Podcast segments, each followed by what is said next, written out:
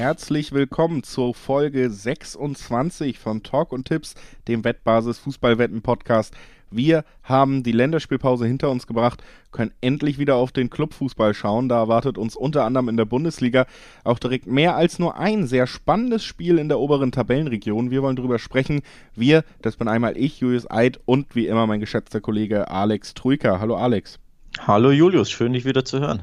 Ja, es ist eine Freude. Wir hatten ja jetzt auch wirklich eineinhalb Wochen, glaube ich, keine Aufnahme mehr mit dem Rhythmus vorher, den der Clubfußball in diesen Zeiten vorliegt. Sehr, sehr ungewohnt. Ich war kurz davor, dich auch einfach mal nachts so anzurufen, um deine Stimme zu hören. Aber mhm. ich habe es durchgehalten bis heute und jetzt geht es ja wieder richtig los. Und bevor es dann doch richtig losgeht, müssen wir aber noch eine Sache erledigen, nämlich ein paar Hinweise loswerden. Sportwetten sind ab 18, das heißt nicht für Minderjährige geeignet. Und die Quoten, die in diesem Podcast genannt werden, die können sich jederzeit ändern bei allen Wettanbietern. Das bedeutet, diese Angaben sind natürlich ohne Gewähr. Und zu guter Letzt, Wetten kann Spaß, aber auch süchtig machen. Und wenn der Spaß bei euch vorbei ist, wenn Wetten zu einem Problem wird, dann könnt ihr unter anderem Hilfe bekommen beim Support der Wettbasis, sei es per Mail, sei es per Live-Chat oder ihr guckt mal auf spielen-mit-verantwortung.de vorbei. Auch da könnt ihr Hilfe bekommen in dieser Situation. Und jetzt starten wir rein. Ich habe schon gesagt, die Länderspielpause ist beendet. Gibt natürlich immer dann ein paar ja, Verletzungsupdates, die auch mitgeschleppt werden in die Club-Fußball-Wochenenden. Vor allen Dingen gibt es aber ja, ein paar richtig schöne Partien an diesem Wochenende und die haben wir uns rausgesucht, über die wollen wir sprechen. Fangen traditionell bei der Bundesliga an. Freitagsspiel gibt es nicht. Das heißt, wir können direkt in den Samstag starten und da direkt mit dem ja, würde ich sagen, Highlight-Spiel der Konferenz beginnen. Es gibt nämlich ja das vielleicht Endspiel für Borussia Dortmund um die Champions League-Qualifikation schon. Der fünfte, der BVB, muss gegen den vierten, gegen Eintracht Frankfurt ran. Egal, wer hier drei Punkte davontragen könnte, würde ja einen wichtigen, wichtigen Schritt in Richtung der gewünschten Königsklasse machen, Alex. Verlieren verboten aus Dortmunder Sicht, so würde ich es mal betiteln. Bei vier Punkten Rückstand aktuell darfst du einfach gegen Frankfurt zu Hause nicht verlieren. Natürlich möchtest du am liebsten gewinnen, aber verlieren darfst du auf keinen Fall, sonst ja, sieht sehr, sehr schlecht mit der Champions League-Teilnahme äh, aus nächstes Jahr. Genau, also es ist wirklich so, dass wir von der Konstellation Dortmund vier Punkte hinter den Frankfurtern haben. Und das bedeutet, wenn Frankfurt hier gewinnen sollte, Dortmund verlieren sollte, sind sie sieben Punkte weg. Damit auch der erste Platz, der zur Champions League Qualifikation berechtigen würde, wäre äh, dann eben sieben Punkte von Dortmund weg. Und das wäre schon ein herber Schlag. Wenn man gewinnen würde hingegen, dann würde man den Rückstand eben auf einen Punkt verkürzen. Und ich würde sagen, dann hat man auch doch wieder sehr realistische Chancen, vielleicht die Frankfurter doch noch, die sich ja schon öfter in Saison Endspurten schwer getan haben, von diesem vierten Platz runter zu stoßen. Wäre natürlich auch für gewisse Planung recht wichtig. Gerade um den Superstar Erling Haaland hört man immer wieder, dass da durchaus schon nach einem oder nach eineinhalb Jahren bei Borussia Dortmund in diesem Sommer eine Entscheidung fallen könnte, wenn er eben sich nicht äh, ein Jahr lang in der Champions League präsentieren kann. Dazu kommt, im nächsten Jahr wäre eh eine Ausstiegsklausel in seinem Vertrag verankert. Das heißt, viel länger wird er nicht bleiben, ob er dann dieses Jahr Euroleague unbedingt mitnehmen will oder doch alles versucht, um irgendwie mit seinem Berater Mino Raiola, der ja auch kein Unbekannter ist, einen Verein heranzubringen, der vielleicht die aufgerufenen 180 Millionen zahlt.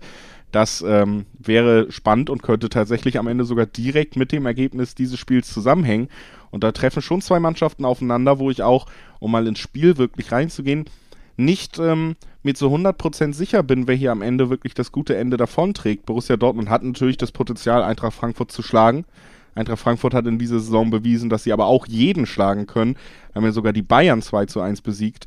Und das äh, Ganze eben formmäßig in den letzten Wochen oder von der von der Spitzenleistung, die man von beiden Teams gesehen hat, wenn man das vergleicht, wenn beide die abrufen können, ist Frankfurt in dieser Saison schon ganz schön gut unterwegs. Also das hier ist auch kein Ausrutscher, dass Frankfurt gerade vor Dortmund steht und es wird eine schwere, schwere Aufgabe für den BVB. Ja, absolut. Ähm, vormäßig natürlich immer schwierig ähm, zu formen ähm, Kurven der Teams nach der Länderspielpause was zu sagen. Und das ist einfach ein Break. Da, da kann sich einfach alles ändern, was davor war vor der Länderspielpause. Vormäßig zählt halt einfach nicht mehr so viel. Dementsprechend ähm, all diese Serien, die wir demnächst auch ansprechen werden, unabhängig von diesem Spiel, immer mit Vorsicht zu genießen, denn ja, Länderspielpause ist halt ein Stopp und danach ja, gibt es eine Neujustierung sozusagen.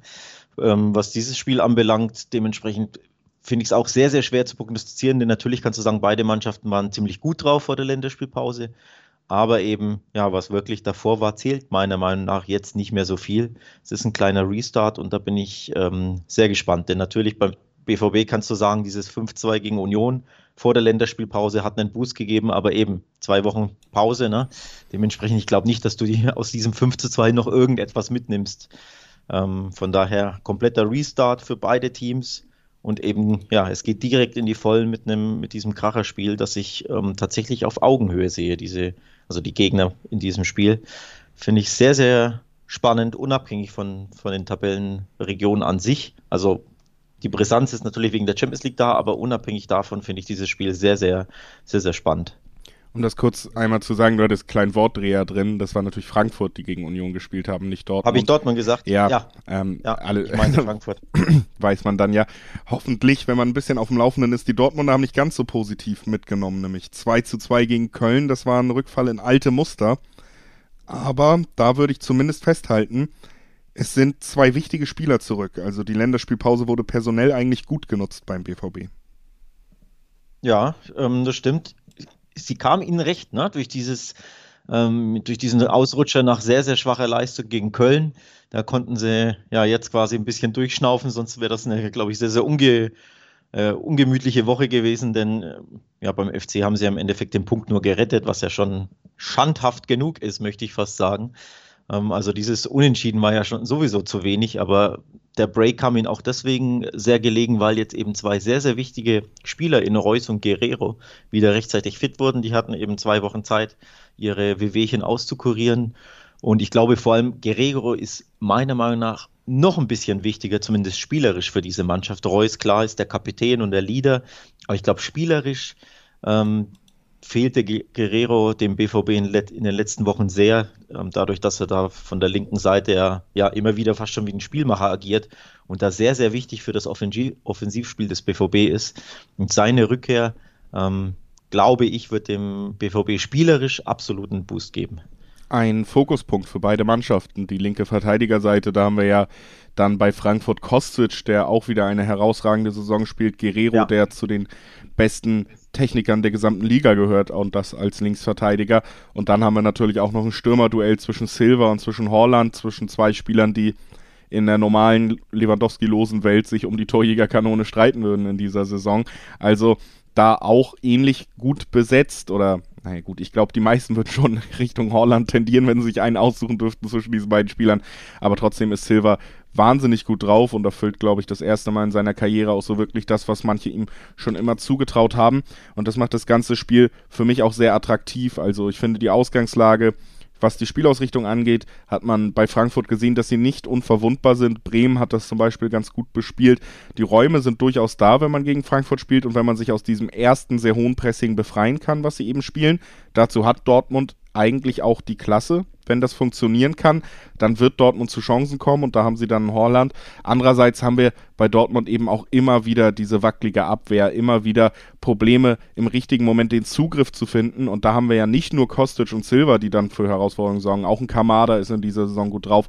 Auch Frankfurt verfügt über wahnsinnig spannende Spieler im letzten Drittel und das ist für mich einfach ein Spiel deshalb, wo ich mich sehr drauf freue, wo ich glaube, dass auch eine Menge los sein wird, wo auch eine Menge auf dem Spiel stehen wird. Deswegen lehne ich mich auch tatsächlich direkt mal, um das zu unterstreichen, bei meinem ersten Tipp ein bisschen aus dem Fenster, sagt, es werden über 3,5 Tore in diesem Duell zwischen der Eintracht und Dortmund. Und das bedeutet schon Quoten von 2,2 oder 2,3 sogar aufwärts. Also ist auch sehr schöne Quoten dafür, dass sogar ein 2-2, sogar ein 3-1 wäre schon mit diesen 2-2er-Quoten abgedeckt. Und deswegen mein erster Tipp heute auf, ja, auch mit der Hoffnung, dass wir einfach auch wieder ja, vom ästhetischen her ein sehr schönes Spiel sehen werden.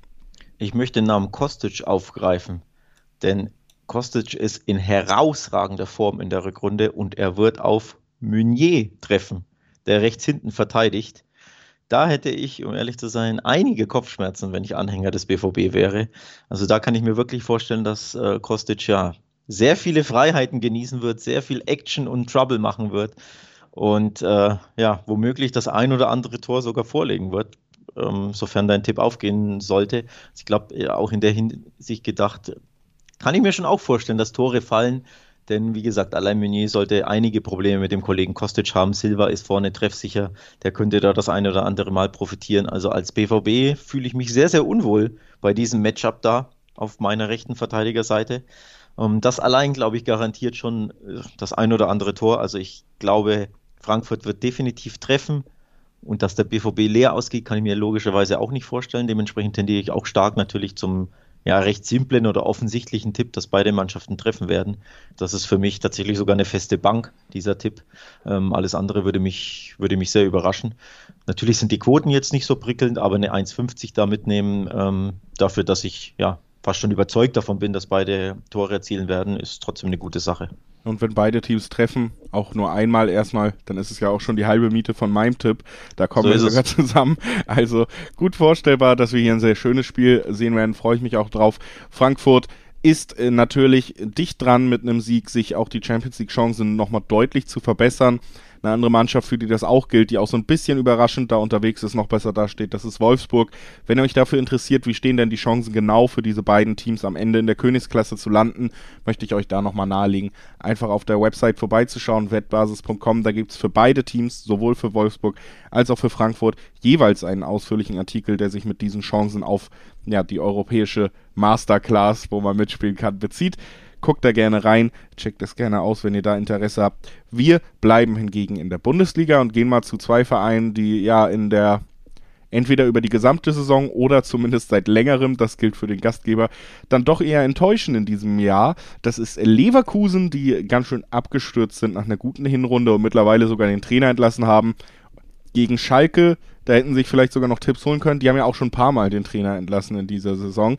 Also es ist ein Spiel zwischen zwei Teams, wo nicht alles rund läuft und nicht alles rund lief, aber bei allen Spielen, wo die Schalker beteiligt sind, muss man sagen, na gut, Favorit sind sie halt nicht. Also. Ja, logischerweise. Übrigens glaube ich, dass die Leverkusener sehr gespannt auf das ähm, Duell Dortmund gegen Frankfurt blicken werden und da den Dortmund dann so ein bisschen die Daumen drücken, denn auch Leverkusen hat ja noch leise Resthoffnung auf die Champions League. Sieben Punkte Rückstand, klar. Aber eben, sollte Dortmund gewinnen und man selbst gewinnt gegen Schalke, was ja ein absoluter Pflichtsieg ist, dann sehe es schon besser aus. Dann würde sich auch Bayern noch äh, Hoffnung machen, da auf den vierten Rang zu sp springen, denn ich denke, wir sind uns alle einig, Platz drei wird höchstwahrscheinlich an Wolfsburg gehen oder selbst wenn es Platz drei nicht ist, aber Wolfsburg sieht schon sehr gefestigt aus. Ähm, ich glaube, die sind da von den Top 4 nicht mehr runterzustoßen. Dementsprechend, ja, ist es ein Dreikampf zwischen eben Frankfurt, Dortmund und Leverkusen um Rang 4. Und wie gesagt, gewinnt Dortmund und Leverkusen erfüllt die Pflichtaufgabe gegen Schalke, dann wird es richtig spannend. Ja, da ist sogar noch das äh, Wünschenswerteste für alle Fans, die Atmosphäre mögen, drin, nämlich dass wir dann in die Champions League schicken Leipzig, Wolfsburg und Leverkusen. Das wäre auf jeden Fall Fußballfeste aneinandergereiht. Ähm, aber dafür müsste auch erst mal der Pflichtsieg her. Wir reden über Leverkusen vor dem Duell gegen Schalke. Wie gesagt, Schalke, was soll man noch groß sagen? Wir gucken jetzt erstmal lieber auf Leverkusen. Und da äh, ist es ja so, dass da ein neuer Trainer an der Seitenlinie steht. Hannes Wolf ist da. Kennt man unter anderem in Deutschland, wahrscheinlich hauptsächlich aus seinen Stationen beim HSV und beim Stuttgarter VfB. Und ähm, genau zuletzt bei dem DFB tätig gewesen, als U18-Trainer war da aber nie so richtig im Einsatz, weil eben die Pandemie die Jugendspiele ja ausgesetzt hat.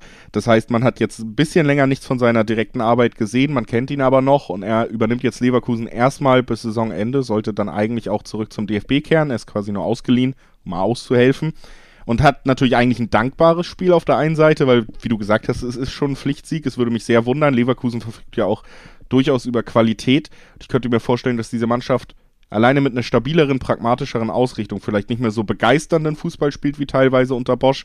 Aber das, was in den letzten Spielen passiert ist, was, äh, wie wenig Punkte man geholt hat, das ist natürlich auch nicht das, was dieses Team kann. Und ich könnte mir vorstellen, dass schon ein bisschen mehr Pragmatismus dafür sorgen würde, dass man dann vielleicht unspektakulärer, aber trotzdem Punkte holt. Gegen Schalke gilt das noch mehr. Andererseits, gut, ein wenig Druck ist da, weil wie kannst du deinen Einstand schöner in den Sand setzen, als das zweite Team in diesem Jahr zu sein, gegen das Schalke gewinnt. Ne? Also der ja. Druck ist schon ein kleines bisschen da, wenn auch unrealistisch. Äh, unrealistischer Druck, das ist eine schöne Headline. ähm, ich glaube, also ich fange mal anders an. Fandest du es berechtigt, dass Leverkusen Peter Bosch entlassen hat? Äh, ja, fand ich.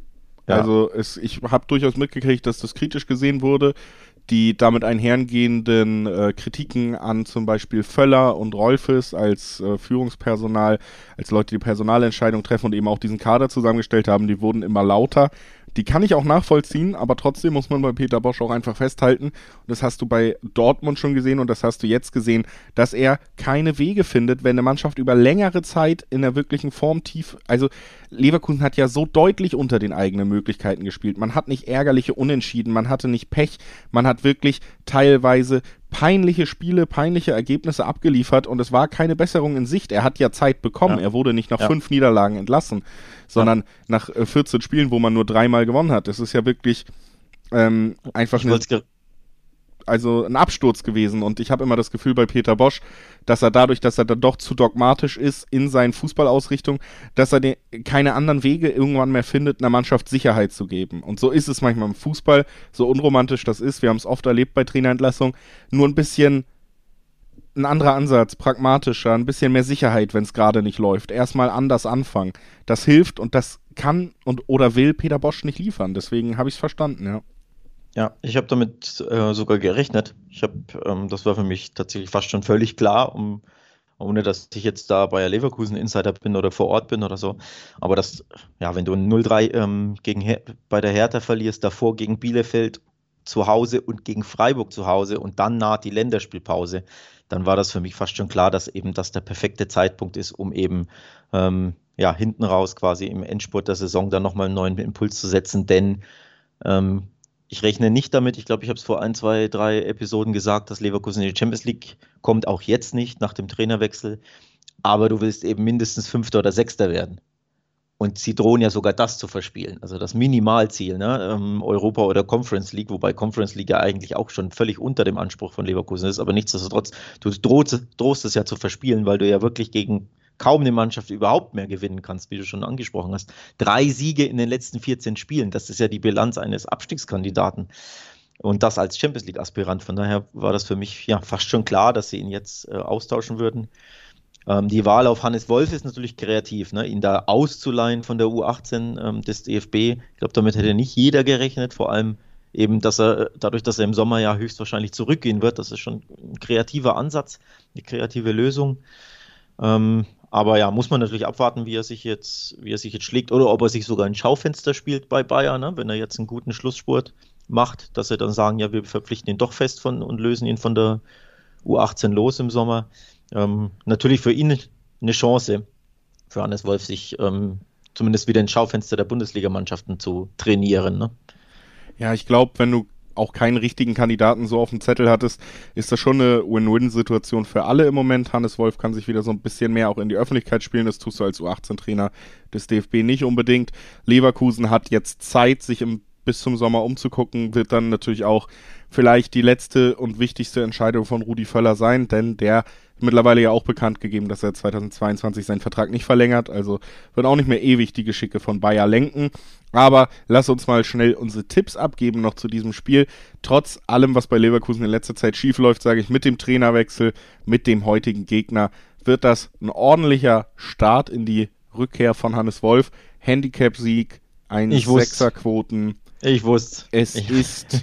es ja, war klar, dass du es Wir haben sehr lange drüber geredet, aber eigentlich ist Fazit ja, äh, Schalke spielt, tippt Handicap gegen Schalke, dann kriegt er eine ordentliche Richtig. Quote. Das ist die Lebensweisheit. Genau. Ja, die Tipps sind natürlich nicht so äh, berauschend, ne? Oder nicht so überraschend. Niemand setzt auf Schalke. Äh, zumindest wir beide nicht, aber ich glaube generell sehr wenige Leute. Ich glaube, der Trainerwechsel gibt der Mannschaft einen Boost. Ähm, auch wenn das natürlich abgedroschen ist und ähm, ja, eine Floskel fast schon, aber ich glaube tatsächlich, dass Bayer ja von Peter Bosch ein bisschen befreit wird, glaube ich, wird der Mannschaft gut tun, denn die waren einfach, man hat es in Berlin und gegen Bielefeld und Co. gesehen, komplett ratlos und überfordert. Das hat nicht mehr gepasst. Also ich glaube, es ist fast schon egal, wer an der Seitenlinie steht. Einfach, dass ein neuer Coach da ist, glaube ich, wird der Mannschaft einen Impuls geben. Und dann eben spielst du nur gegen Schalke, die halt auch einfach sehr, sehr schwach sind. Ähm, was heißt sehr, sehr schwach? Einfach mit Abstand die schlechteste Mannschaft der Bundesliga, sagen wir es, wie es ist. Die zweitschlechteste der Bundesliga-Historie, also ja. Dementsprechend äh, liegt das natürlich nahe. Die Quote im, auf einen normalen Sieg sind sehr, sehr überschaubar, 1,20. Leverkusen ist generell ein bisschen offensiv stark oder sollten sie es sein auf dem Papier, auch wenn sie es in den letzten Wochen nicht mehr sind. Also ein Handicap, dass sie irgendwie 2-0, 3-0, 3-1 gewinnen, ist ja, ja, das ist fast schon der normalste Tipp der Welt. Dementsprechend wundert es nicht, dass wir den beide aussuchen. Ne? Ja, im Notfall sorgt Mustafi selber dafür. Also da muss man sich, glaube ich, wenig Sorgen machen. Ist ein sehr naheliegender Tipp. Lass uns mal vom ja schon abgestiegenen Schalke, wenn man ganz ehrlich ist, zum wirklich intensiven Abstiegskampf kommen. Das nächste Spiel, über das wir sprechen wollen, ist Mainz gegen Bielefeld. Da steht wirklich eine Menge auf dem Spiel. Es sind die Mainzer, die sich ja richtig stark zurückgekämpft haben. Es gab noch nie ein Team, was nach der Hinrunde nur sieben Punkte hatte und dann nicht abgestiegen ist. Jetzt, Stark. seit dem letzten Spieltag können wir es offiziell sagen, Mainz ist schon von den Abstiegsplätzen runter. Nicht mal mehr ähm, auf dem Relegationsplatz, sondern schon auf dem sicheren Ufer gerade. 15. Also haben echt diesen Sprung geschafft. Das bedeutet natürlich auch für Arminia Bielefeld, dass sie da weiter unten reingerutscht sind, bis auf einen direkten Abstiegsplatz, wo sie ganz, ganz lange vermieden hatten eigentlich, dass sie da stehen als Aufsteiger. Jetzt sind sie da und die Rollen haben sich so ein bisschen vertauscht. Was vielleicht ein bisschen Mut macht, ist, dass Mainz gegen, ja, offensiv starke und gegen Teams, die gerne den Ball haben, deutlich besser aussah in der Vergangenheit, in den letzten Spielen, als gegen Teams wie Arminia Bielefeld, die lieber verteidigen und lieber selber den Gegner machen lassen. Kann man ja auch nochmal sagen, dass Mainz die letzten drei Spiele gegen Aufsteiger alle zum Beispiel komplett verloren hat. Unterstreicht es ja auch nochmal, dass man sich in der Spielmacherrolle vielleicht nicht so wohl fühlt. Und Bielefeld kommt jetzt zwar mit dem großen Druck des direkten Abstiegsplatzes, aber auch mit einer sichtbar positiven Entwicklung unter Kramer als Trainer. Also für mich ein Spiel auf Augenhöhe. Ja, ähm, vor allem super, super spannend. Ähm, also da geht es ja fast um alles. Gut, es ist das erste ähm, 27. Spieltag, aber ja, so spannend wie eben ein Abstiegs-Endspiel ähm, in Anführungszeichen nur sein kann. Ähm, ich sehe das mit leichten Vorteilen bei Mainz weil sie A, das Heimspiel haben, weil sie B, zuletzt in, in sehr, sehr starker Form waren. Dementsprechend tendiere ich tatsächlich ähm, zu sagen, es wird spannend, umkämpft etc. etc. Aber ich glaube, Mainz hat die Nase ein bisschen vorne. Ja, würde ich durchaus unterschreiben. Also ich kann mir schon vorstellen, dass Mainz da natürlich auch mit der breiteren Brust so ein bisschen anreißt. Andererseits ist diese Rücken zur Wand Situation von Bielefeld ja jetzt auch immer was, was motivieren kann. Den neuen Trainer haben sie auch und wie gesagt, ich finde durchaus ja interessant, was man sich da anschauen kann. Ich glaube tatsächlich, um das bei diesem Spiel dann vielleicht auch ein bisschen kürzer zu halten, dass wir hier äh, kein torreiches Spiel sehen werden. Wir haben mit Bielefeld eine Mannschaft, die sich extrem schwer tut, offensiv Akzente zu setzen. Da fehlt tatsächlich auch mit Abstrichen hast du da vielleicht ähm, dann ja Nö, eigentlich gar nicht. Entschuldigung, vergesst den Gedanken. Ich finde, die Qualität äh, im Sturm von Bielefeld ist jetzt auch nicht so wirklich auf Bundesliga-Niveau. Da hat man halt niemanden, der dir diese Tore sichert. Guck dir den anderen Aufsteiger Stuttgart an, wer da rumläuft und dann vergleichst mit Bielefeld. Und sie tun sich halt sehr schwer mit dem Tore schießen. Mainz selber hat man auch gesehen, zum Beispiel das Duell gegen Freiburg, das könnte ich mir so ein bisschen auch als Blaupause für dieses Duell vorstellen. Es war lange C, es war lange 0-0. Beide Mannschaften hatten mit dem Ball weniger Spaß als gegen den Ball und am Ende hat Mainz dann einen Treffer erzielen können, weil es gerade gut läuft, weil man eben ein bisschen selbstbewusster war und sich die drei Punkte dann mit einem Tor in der 80. Minute gesichert. Ähnlichen Verlauf könnte ich mir auch vorstellen. Ich glaube, es werden auf jeden Fall nicht viele Tore und da finde ich es sehr spannend, dass unter 2,5 zwei Sechserquoten bringt. Also das muss man zumindest mal erwähnen. Selbst wenn zwei Tore in diesem Duell fallen, ja, passt der Tipp immer noch. Und das sind zwei Fünfer, zwei Sechserquoten. Das finde ich auf jeden Fall relativ attraktiv, muss ich sagen. Ja, man muss auch sagen, der ähm, Trainerwechsel hat sich ja richtig bezahlt gemacht. Unter Bo Svensson läuft sehr stark. In den letzten sieben Spielen nur eine Niederlage kassiert. Dieses sehr, sehr unglückliche 0-1 gegen Augsburg, ähm, wo ja Torhüter Zentner quasi einen fast schon Eigentor geschossen hat, ne? dieser mega Abspielfehler da. Also dementsprechend komplett vermeidbare, unnötige Niederlage. Aber ansonsten, ähm, ja, Mainz absolut, äh, ja, erstligatauglich, sehr, sehr unbequem, sehr, sehr bissig. Die Abwehr wurde stabilisiert, sehr wenig Gegentore kassiert, nur ähm, zuletzt, ich glaube, eins in drei Spielen. Also da stimmt wieder bei Mainz und ich glaube, wenn sie diese Form halten, halten sie logischerweise die Klasse. Also für mich quasi der Favorit sozusagen ähm, von diesen ja, letzten vier Teams da unten ähm, die Klasse zu halten. Sprich, aktuell sind sie ja schon 15. und ich glaube, am Ende werden sie auch auf diesem Rang mindestens äh, landen. Und bei Bielefeld, Trainerwechsel war jetzt auch nicht so schlecht, aber ich glaube, und du hast es ja völlig richtig angesprochen, denen fehlt einfach die Qualität im Gegensatz zu Arminia. Also die wollen natürlich genauso hier unbequem sein und umschalten und, und bissig sein und etc. etc. Diese Grundtugenden, sage ich mal, fast schon deutsche Grundtugenden in der Bundesliga, aber es fehlt einfach die Qualität. Und ich glaube, unterm Strich wird sich in diesem Spiel die höhere Qualität der Mainzer durchsetzen. Deswegen erwarte ich einen knappen und umkämpften Heimsieg der 05er.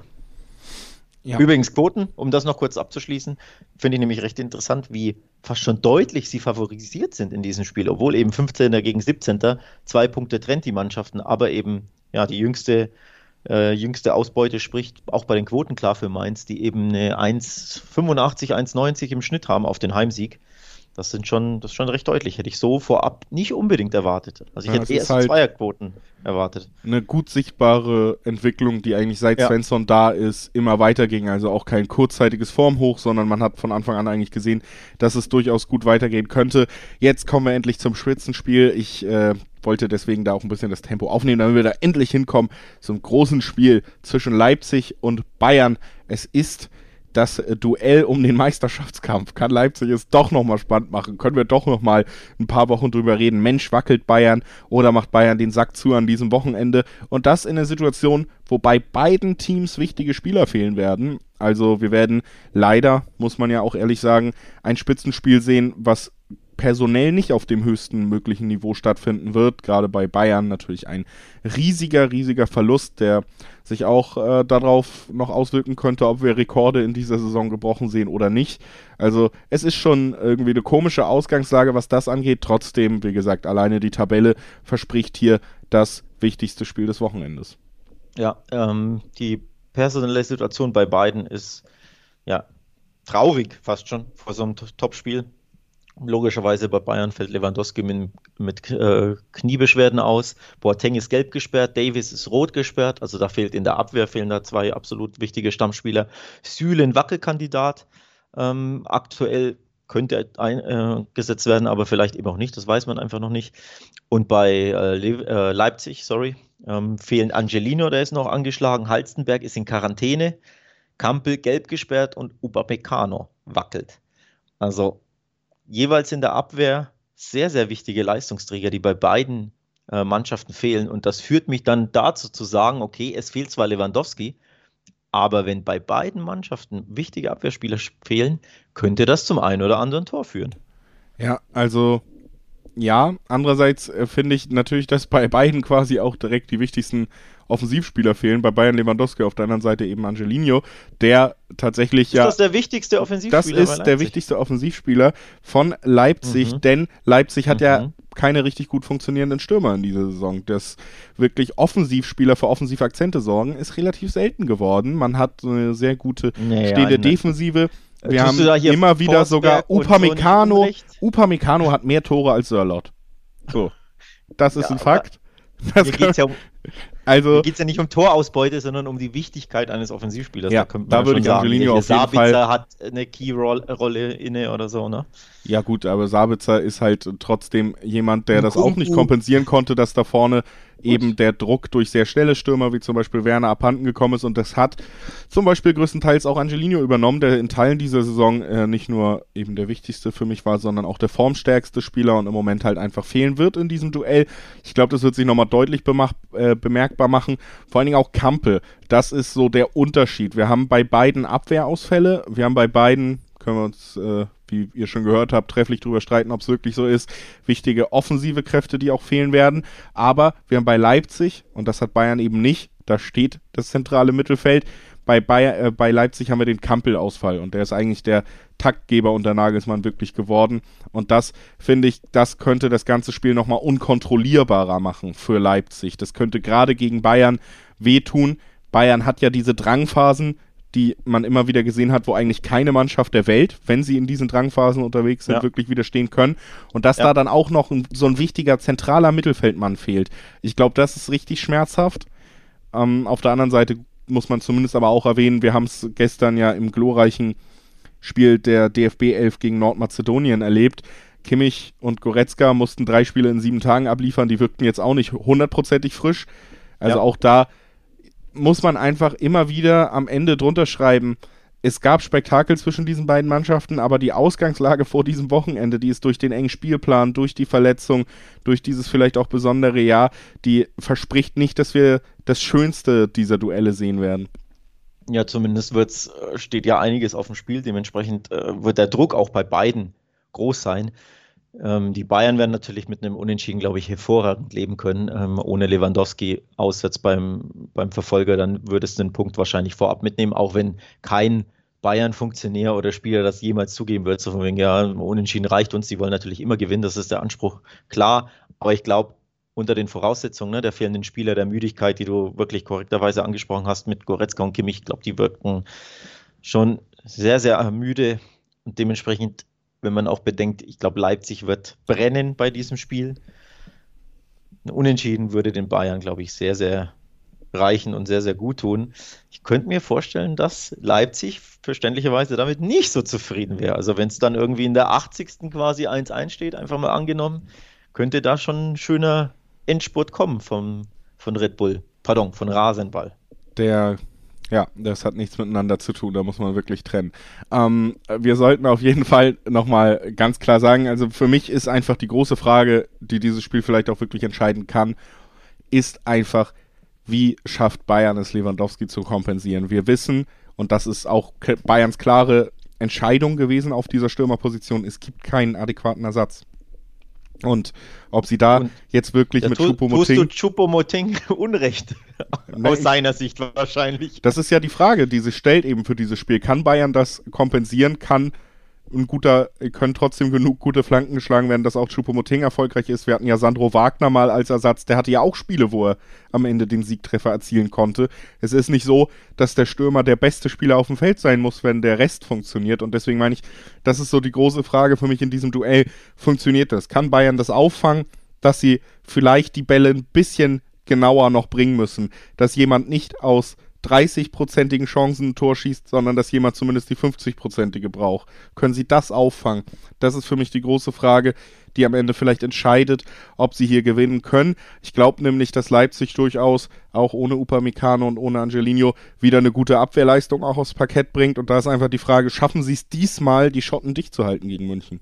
Ich könnte mir auch vorstellen, dass Gnabry übrigens als Mittelstürmer agiert und dann äh, Flügelzange Sané und Coman Müller wie immer ja, in freier Rolle auf der 10 und eben Gnabry ganz vorne und eben nicht Choupo-Moting.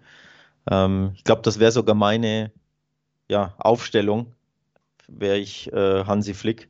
Denn ja, von Choupo-Moting, klar, der reicht dann so gegen Kaliber wie, weiß ich nicht, Mainz und Freiburg und Co. wahrscheinlich ähm, bei der Qualität der Bundesliga. Aber in diesem Spitzenspiel äh, gegen Leipzig würde ich äh, ja, es präferieren, mit Gnabry vorne zu spielen, muss ich ehrlich sagen. Aber klar, spannend. Äh, bleibt abzuwarten, wie, wie sie da auftreten. Ob sie vielleicht sogar Müller vorne reinstellen, kann, kann ja auch sein, so als, als ja, mehr oder weniger Müllersche, falsche Neun, der da irgendwo rumwuselt, nur meistens nicht da, wo ihn irgendjemand erwartet. Aber das ist ja ganz klar seine Stärke. Also auf jeden Fall spannend, wie sie, wie sie den Ausfall kompensieren werden. Aber natürlich auch gleichzeitig eine brutale Schwächung. Das sollte man ja, ja nicht außen, außen vor lassen. Übrigens, die, ich wollte ja noch kurz die äh, letzten vier Ergebnisse der Bayern vorlesen. 5-1, 4-2, 3-1 und 4-0. Ähm, da siehst du schon, die schießen gerne Tore und der Kollege Lewandowski war an dem einen oder anderen beteiligt. Also, dass so viele Tore jetzt fallen würden, kann ich mir nicht vorstellen, aber ich glaube trotzdem, dass beide Mannschaften treffen werden. Ich habe es ja schon gesagt, ähm, auch weil die Abwehrreihen sehr lediert sind, ausgedünnt sind. Tippmäßig kann ich mir ein Unentschieden sehr, sehr gut vorstellen. Da gibt es dann 370er-Quoten beim Unentschieden. Das ist völlig okay bei so einem Topspiel. Ich, wie gesagt, ich glaube auch nicht, dass die Bayern gewinnen, muss ich dazu sagen. Dafür fehlt ihnen Lewandowski dann zu sehr. Aber die Leipziger, dass sie Bayern schlagen können, ist immer irgendwie schwer vorstellbar für mich. Ja. Nö, ich äh, tippe auf Bayern. Also. Echt? Ja, ähm, du hast es nochmal gesagt, wir haben die letzten Spiele immer mindestens vier Tore. Da tragen wir Lewandowskis Qualität richtig Rechnung und sagen, gut, dann hast du zwei Tore weniger pro Spiel. Es dürfte trotzdem reichen.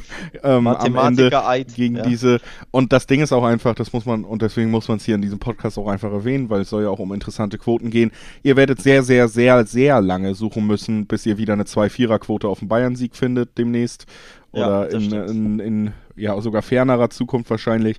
Und ich bin der Meinung, es ist ein Spiel am Ende, wo es drauf ankommt. Da hat Bayern selten bis gar nicht enttäuscht. Und sie werden auch den Lewandowski-Ausfall tatsächlich auffangen. Auch weil Leipzig eben auch offensiv meiner Meinung nach, wir hatten dieses kleine Streitgespräch hier gerade schon, wenn ihr es nicht mehr in Erinnerung habt, spult fünf Minuten zurück. Da waren Alex und ich uns nicht so einig, aber für mich ist Leipzig auch offensiv nicht die größte Gefahr der Liga und das Ganze zusammengerechnet Das sorgt dafür, dass ich sage, zwei Viererquoten auf Bayern. Nehmt das äh, mit, wenn ihr Lust drauf habt, weil die Quote, wie gesagt, auf den Rekordmeister, auf den sechs Tupelsieger, den aktuellen, die werdet ihr sehr, sehr selten bekommen. Muss auf jeden Fall da, erwähnt werden. Da, da leitest du damit ein, wie müde die Bayern sind, wie viele Spieler fehlen, dass Lewandowski fehlen und dann sagst du, ich tippe einfach auf ganz normal auf Bayern. Auch, ja. auch ein spannender ja, wir, Ich meine, wir hier. haben ja hier natürlich auch in, in, gewisser Weise eine begrenzte Zeit, aber Leipzig steht für mich auch nicht, wir haben es ja gegenübergestellt, personell für guten Fußball, weniger angeschlagen da. Und im Endeffekt ist es auch vielleicht auch noch persönliche Hoffnung, weil lass uns ehrlich sein, lieber Bayern-Meisterschaft als das andere, was da noch irgendwie mitschwingt. Ähm, Gladbach Gut. gegen Freiburg, Alex. Nächstes Spiel, bisschen Tempo aufnehmen, wir haben noch so viel vor uns. Es ist das Spiel zwischen ja, der Mannschaft von Marco Rose eben, der lange gar nicht mehr fest im Sattel saß. Wir hatten am Ende dann ein Spiel gegen Schalke, was man Gott sei Dank gewinnen konnte. Sonst wäre es für, für ihn sogar vor Saisonende schon zu Ende gewesen. Jetzt hat er sich so ein bisschen wahrscheinlich wieder die Zeit erkauft, dass er tatsächlich bis zum Saisonende, bis zu seinem Wechsel bei Borussia Dortmund an der Seitenlinie von Gladbach stehen darf. Trotzdem muss man sagen, Sieg gegen Schalke, haben wir heute schon drüber geredet, ist jetzt nicht der große Stimmungsumschwung und davor lief es gar nicht mehr.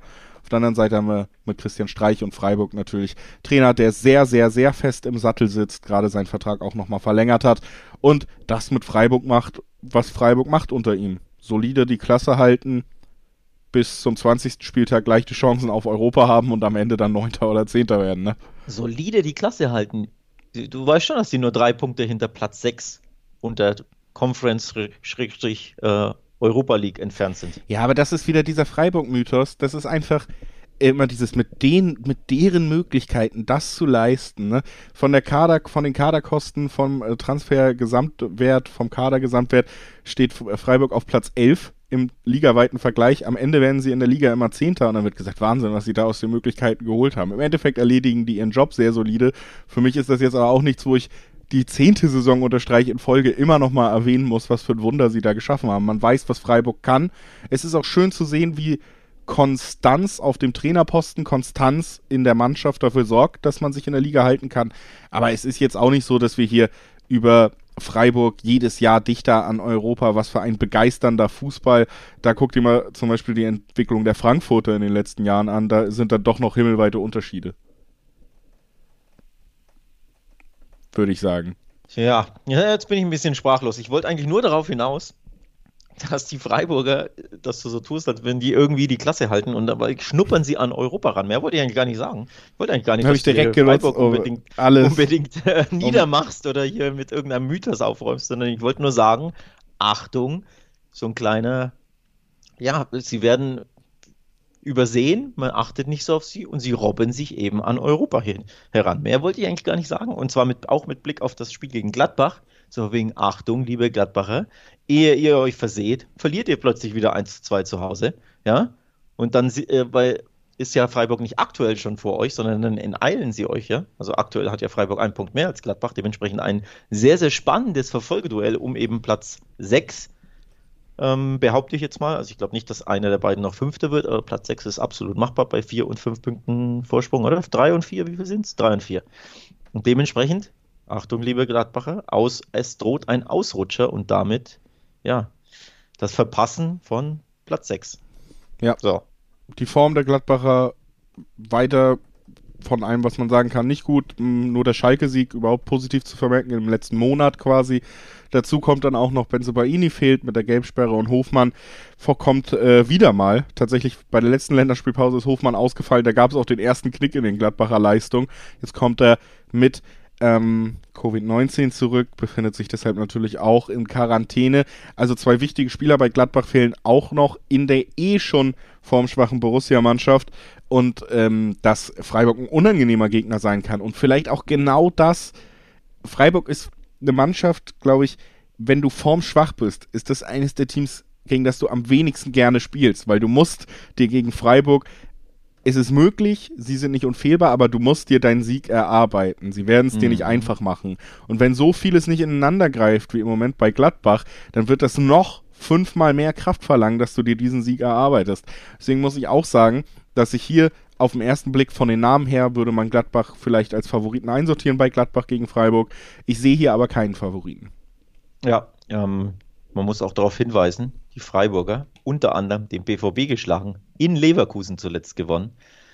Dementsprechend, da geht schon was, ne? Gegen eben so Mannschaften, wo du sagst, sie sind favorisiert und da kann Freiburg die, die, die schöne Underdog-Karte ausspielen und ähm, erstmal tief stehen und dann eben umschalten und ja, die Favoriten einfach ärgern und im Endeffekt sogar schlagen genau das ist ja die Rolle, die eben dem SC so unglaublich gut liegt. Dementsprechend, ich glaube wirklich, dass dieses Spiel den Freiburgern sehr, sehr gut liegen kann. Und wenn ich dann auf die Quoten gucke, finde ich dann 1,77 ist mir ein bisschen zu niedrig für die Gladbacher angesichts eben ja dieser Voraussetzungen, angesichts der sehr, sehr schwachen Form vor der Länderspielpause. Ähm, dementsprechend ja, finde ich es spannend, quasi die hohen Quoten anzuspielen. Also beispielsweise ähm, doppelte Chance Freiburg gibt Quoten mit einer 2 vorne dran. Das ist ja für uns immer so ein bisschen, ja, ein Anreiz, so etwas anzuspielen. Also X2 gibt Zweierquoten, 2,10 je nach Wettanbieter. Das finde ich schon irgendwie spannend, da mal ein bisschen ins Risiko zu gehen bei dem Spiel. Ja.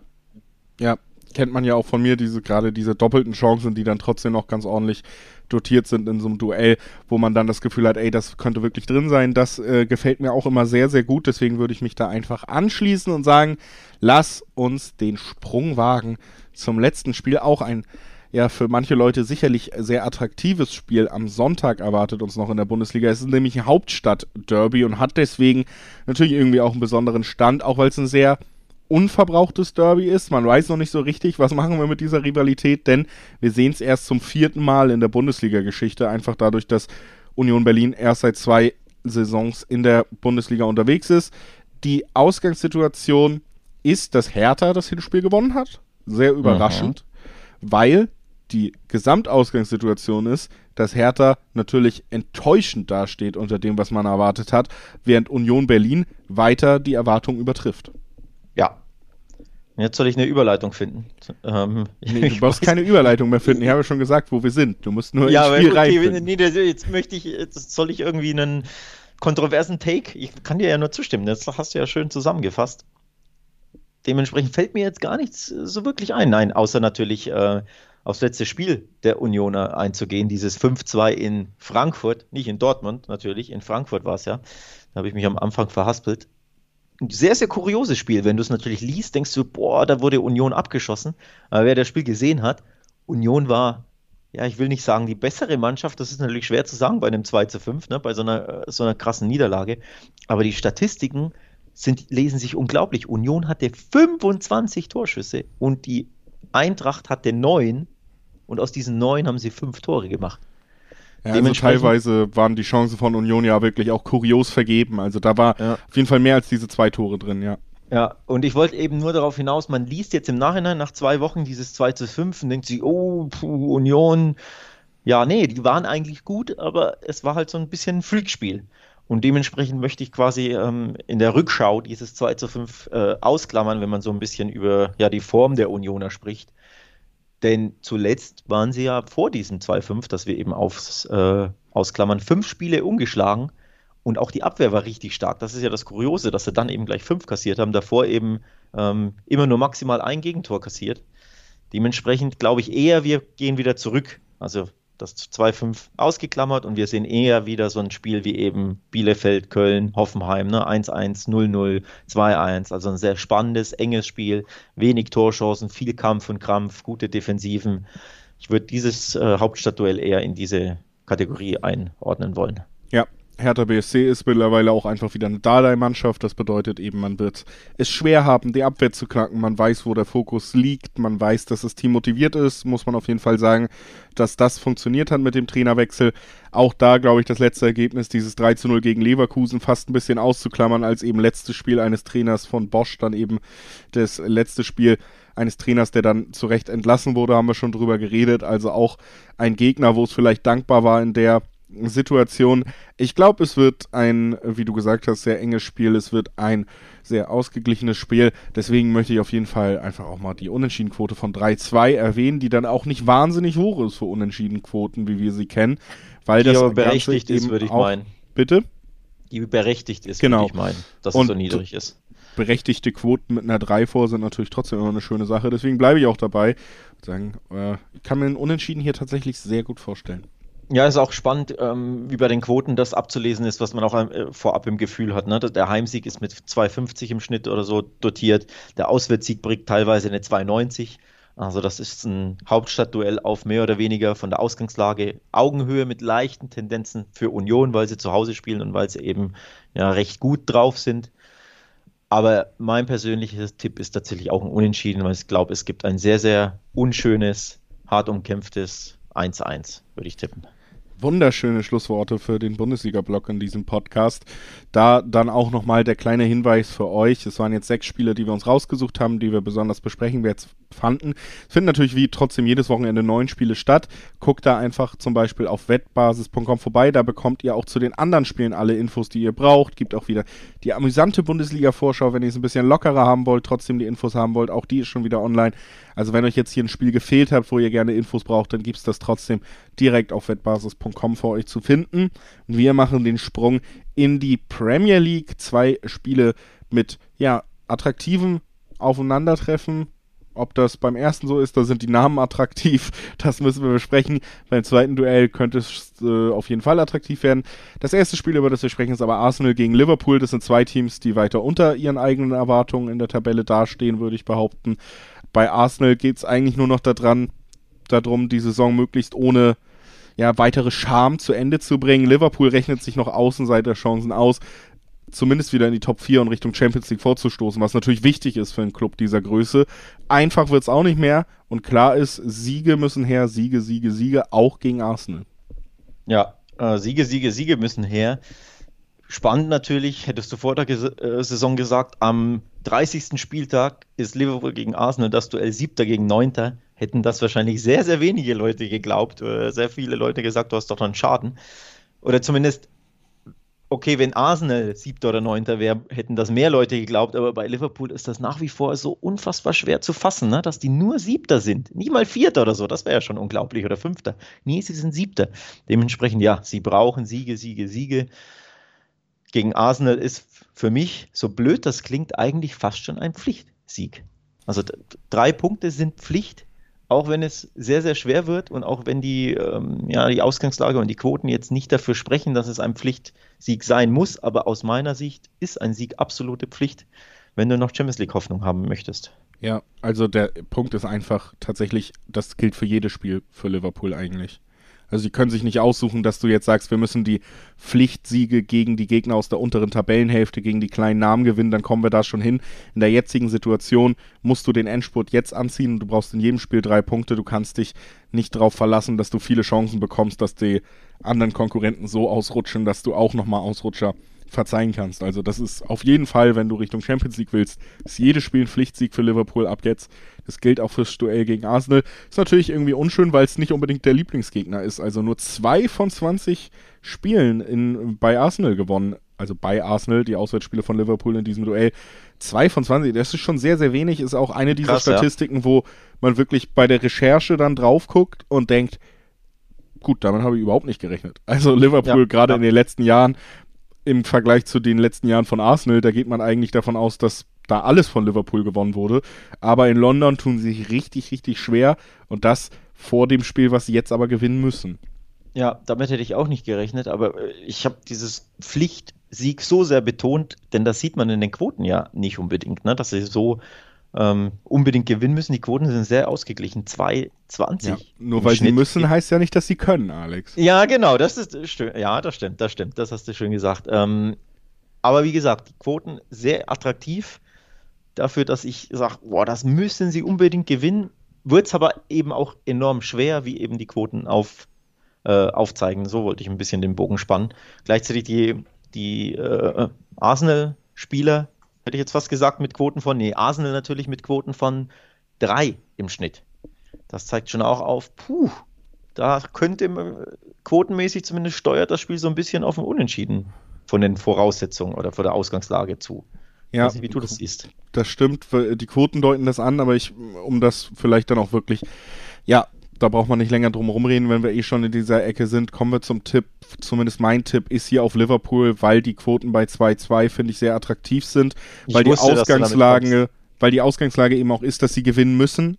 Ähm, das macht es, das ist klar und wir reden immer noch über ein Team, was qualitativ über Arsenal steht, was einen Trainer hat, der durchaus in der Vergangenheit bewiesen hat, dass er Spielern klar machen kann, wenn es ums Ganze geht und dass er nochmal Trendwenden auch schaffen kann. Und wir reden über Liverpool, wo sich natürlich in der Abwehr noch nicht, aber da findet es sich zumindest langsam wieder mit zum Beispiel Kabak, der immer besser reinkommt und zumindest gelernter Innenverteidiger ist. Zumindest so Spieler wie Jota wieder da sind. Fabinho, der auch wieder ins äh, zentrale Mittelfeld rücken kann, dadurch Thiago mehr Freiheiten gibt, der auch schon viel besser reingekommen ist, seit der Brasilianer da ist. Hat man gerade in den Champions League-Spielen gegen Leipzig gesehen. Also für mich Ausgangslage plus verbesserte Situation bei Liverpool plus der Druck auf Liverpool plus eine Zweierquote auf Liverpool nehme ich. Und genau deswegen habe ich die Quote auch vorgelesen. Ich wusste, dass ich dir damit den Ball zuspielen werde. Wenn du sagst, oh, Zweierquote bei einer Mannschaft wie Liverpool oder bei Bayern oder bei Man City hatten wir es in den letzten Podcasts, die spielst du dann immer wieder gerne an, logischerweise. Das liegt sehr nahe, völlig verständlich. So gut kenne ich dich nämlich schon. Ich habe dir den Ball vorgelegt und du hast ihn natürlich sofort verwandelt. Kurzes Wort noch zu Arsenal. Warum ich auch zu diesem Tipp neige. Natürlich, Zweierquote auf Liverpool ist, ist immer anspielbar und ein Tipp wert, logischerweise. Arsenal gleichzeitig eine unglaublich schwer zu prognostizierende Mannschaft, finde ich, die sehr, sehr launisch sind, meiner Meinung nach. Also in West, in West Ham beim letzten Spiel vor der Länderspielpause oder bei West Ham ähm, hat man es sehr, sehr gut gesehen bei diesem 3 zu 3. Da lagen sie 0-3 hinten zur Halbzeit meines Wissens nach und haben dann noch das 3-3 geschafft. Also da in einem Spiel gezeigt, ne, dieses Rollercoaster-mäßige bei Arsenal. Davor in der Euroleague gegen Olympiakos zu Hause verloren. Hätte ich auch nicht gedacht. Davor aber die Spurs beispielsweise im Derby geschlagen, was ein tolles Ergebnis war. Leicester, in Leicester haben sie beispielsweise gewonnen, auch ein tolles Ergebnis, womit ich nicht gerechnet habe. Und dann in Burnley zwischendurch nur ein 1-1. Also ich glaube, das fasst diese, diese letzten fünf Spiele fassen Arsenal sehr, sehr gut zusammen. Du weißt bei denen einfach nicht, was du bekommst. Dementsprechend, ich könnte es mir vorstellen, dass sie Liverpool sehr, sehr ärgern, aber es kann eben auch sein, dass sie einfach plötzlich ja, verlieren irgendwie und zwar sogar deutlich. Also ich könnte mir sogar für diejenigen, die ein bisschen zocken wollen, sogar ein Handicap-Tipp auf, auf Liverpool vorstellen. Ähm, würde mich alles andere als überraschen. Und das wäre dann natürlich richtig lukrativ. Ich glaube, da gibt es vierer Quoten. Ja, also logischerweise, wenn schon ohne Handicap wir bei Zweierquoten sind, dann ja. könnte das Ganze da mit Handicap sehr, sehr schnell sehr interessant werden. Und natürlich kann das in gewisse Richtung kippen. Das hat man bei Arsenal mehr als einmal gesehen dieser Saison. Leicester hast du angesprochen, gegen die konnte Arsenal gewinnen. Manchester City konnte das im Hinspiel tatsächlich nicht. Bisschen überraschend, denn die können ja eigentlich gegen jeden gewinnen. Gegen Leicester konnten sie es nicht, haben sogar deutlich verloren. Das war ja wirklich ein Spektakel. 5 zu 2 im Hinspiel. Jetzt gibt es das Rückspiel bei Leicester. Leicester gegen Manchester City, das Top-Team überhaupt, Guardiolas Mannschaft, gegen einen Gegner, der ist, ja, der mal wieder eine richtige Herausforderung sein wird. Für mich ist das zumindest äh, die Ausgangslage. Ja, die Punktedifferenz ist natürlich enorm, aber nichtsdestotrotz, erster gegen dritter, absolutes Topspiel ähm, dieses Premier League-Spieltags. Dementsprechend müssen wir es natürlich aufnehmen. Spannend ist es für mich auch deswegen, weil Leicester die Waffen hat, um City mindestens zu ärgern, wenn nicht sogar erneut zu schlagen, finde ich mit eben ihrem Umschaltspiel, mit ihrem Konterspiel, eben dadurch, dass äh, Brandon Rogers Teams sich, finde ich, sehr wohl fühlen gegen Top-Teams, bei denen sie der Underdog sind, bei denen wenig von ihnen erwartet wird und dann, das liegt ja vor allem Jamie Vardy, der ja, der liebt es ja gegen Top-6-Teams zu treffen.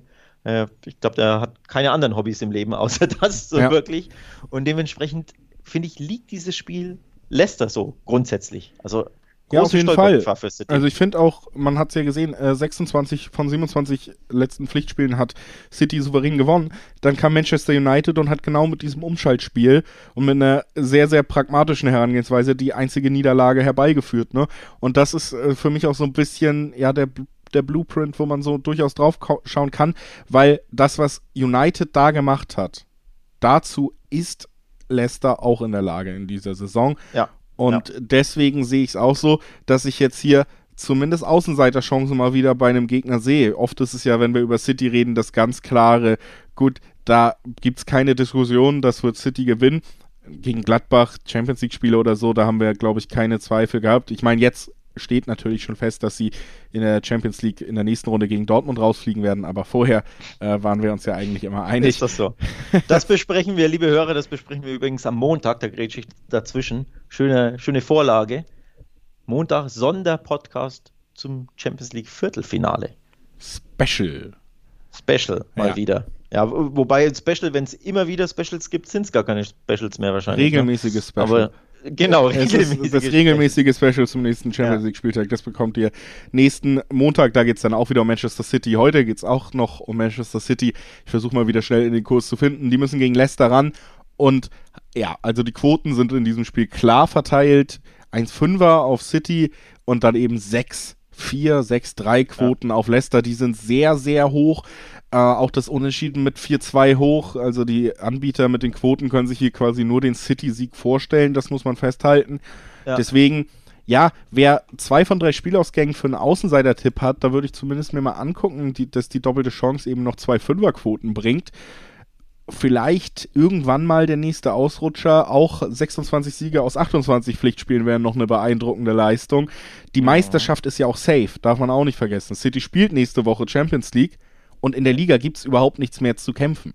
Also ja. du kannst ja eigentlich schon, du kannst dich ja auf die Champions League konzentrieren und das will der Verein und das wissen wir auch, das will auch Guardiola. Das ist das, was bei ihm gerade im Kopf ist, dass er endlich mal in dieser Königsklasse wieder richtig abliefert. Deswegen kann ich mir auch vorstellen, dass es in der Liga jetzt so langsam Richtung Auslaufen geht. Ja, und auch da nochmal der Hinweis, den ich ähm, Anfang der Episode gegeben habe. Die Form zuletzt von City brutal mit 26 äh, Pflichtspielen in 27, äh, Pflichtsiegen in 27 Pflichtspielen, aber Form nach einer Länderspielpause zählt halt nur bedingt etwas, weil eben dieser zweiwöchige Break war, weil die ganzen Nationalspieler unterwegs waren. Da weiß man nicht, wie fit sind sie angeschlagen, müde, keine Ahnung, hat der ein oder andere vielleicht jetzt doch noch Corona, ne, wenn getestet wird. Dementsprechend Form zählt für diese Form zählt für mich nicht mehr so viel.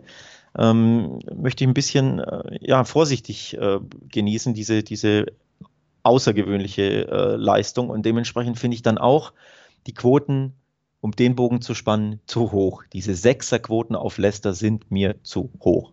Dementsprechend, wer zocken will, wer ein bisschen ins Risiko gehen will, dem würde ich wirklich ja, fast schon naheliegen, nahelegen, diese sechs anzuspielen, beziehungsweise bei Interwetten beispielsweise gibt es sogar eine 57, das ist mit Abstand die höchste äh, Quote. Also das ist ja brutal einfach. Ne? 57er Quote auf Leicester, das lohnt sich, finde ich schon vor allem mit Blick vielleicht auf den Cashout. Leicester muss ja nur irgendwie führen ne, zur Halbzeit und dann macht man halt seinen Cashout und nimmt halt ein bisschen was mit, auch dahingehend ähm, der Blick darauf. Ähm, ja, ja, das ist so mein, mein Hinweis.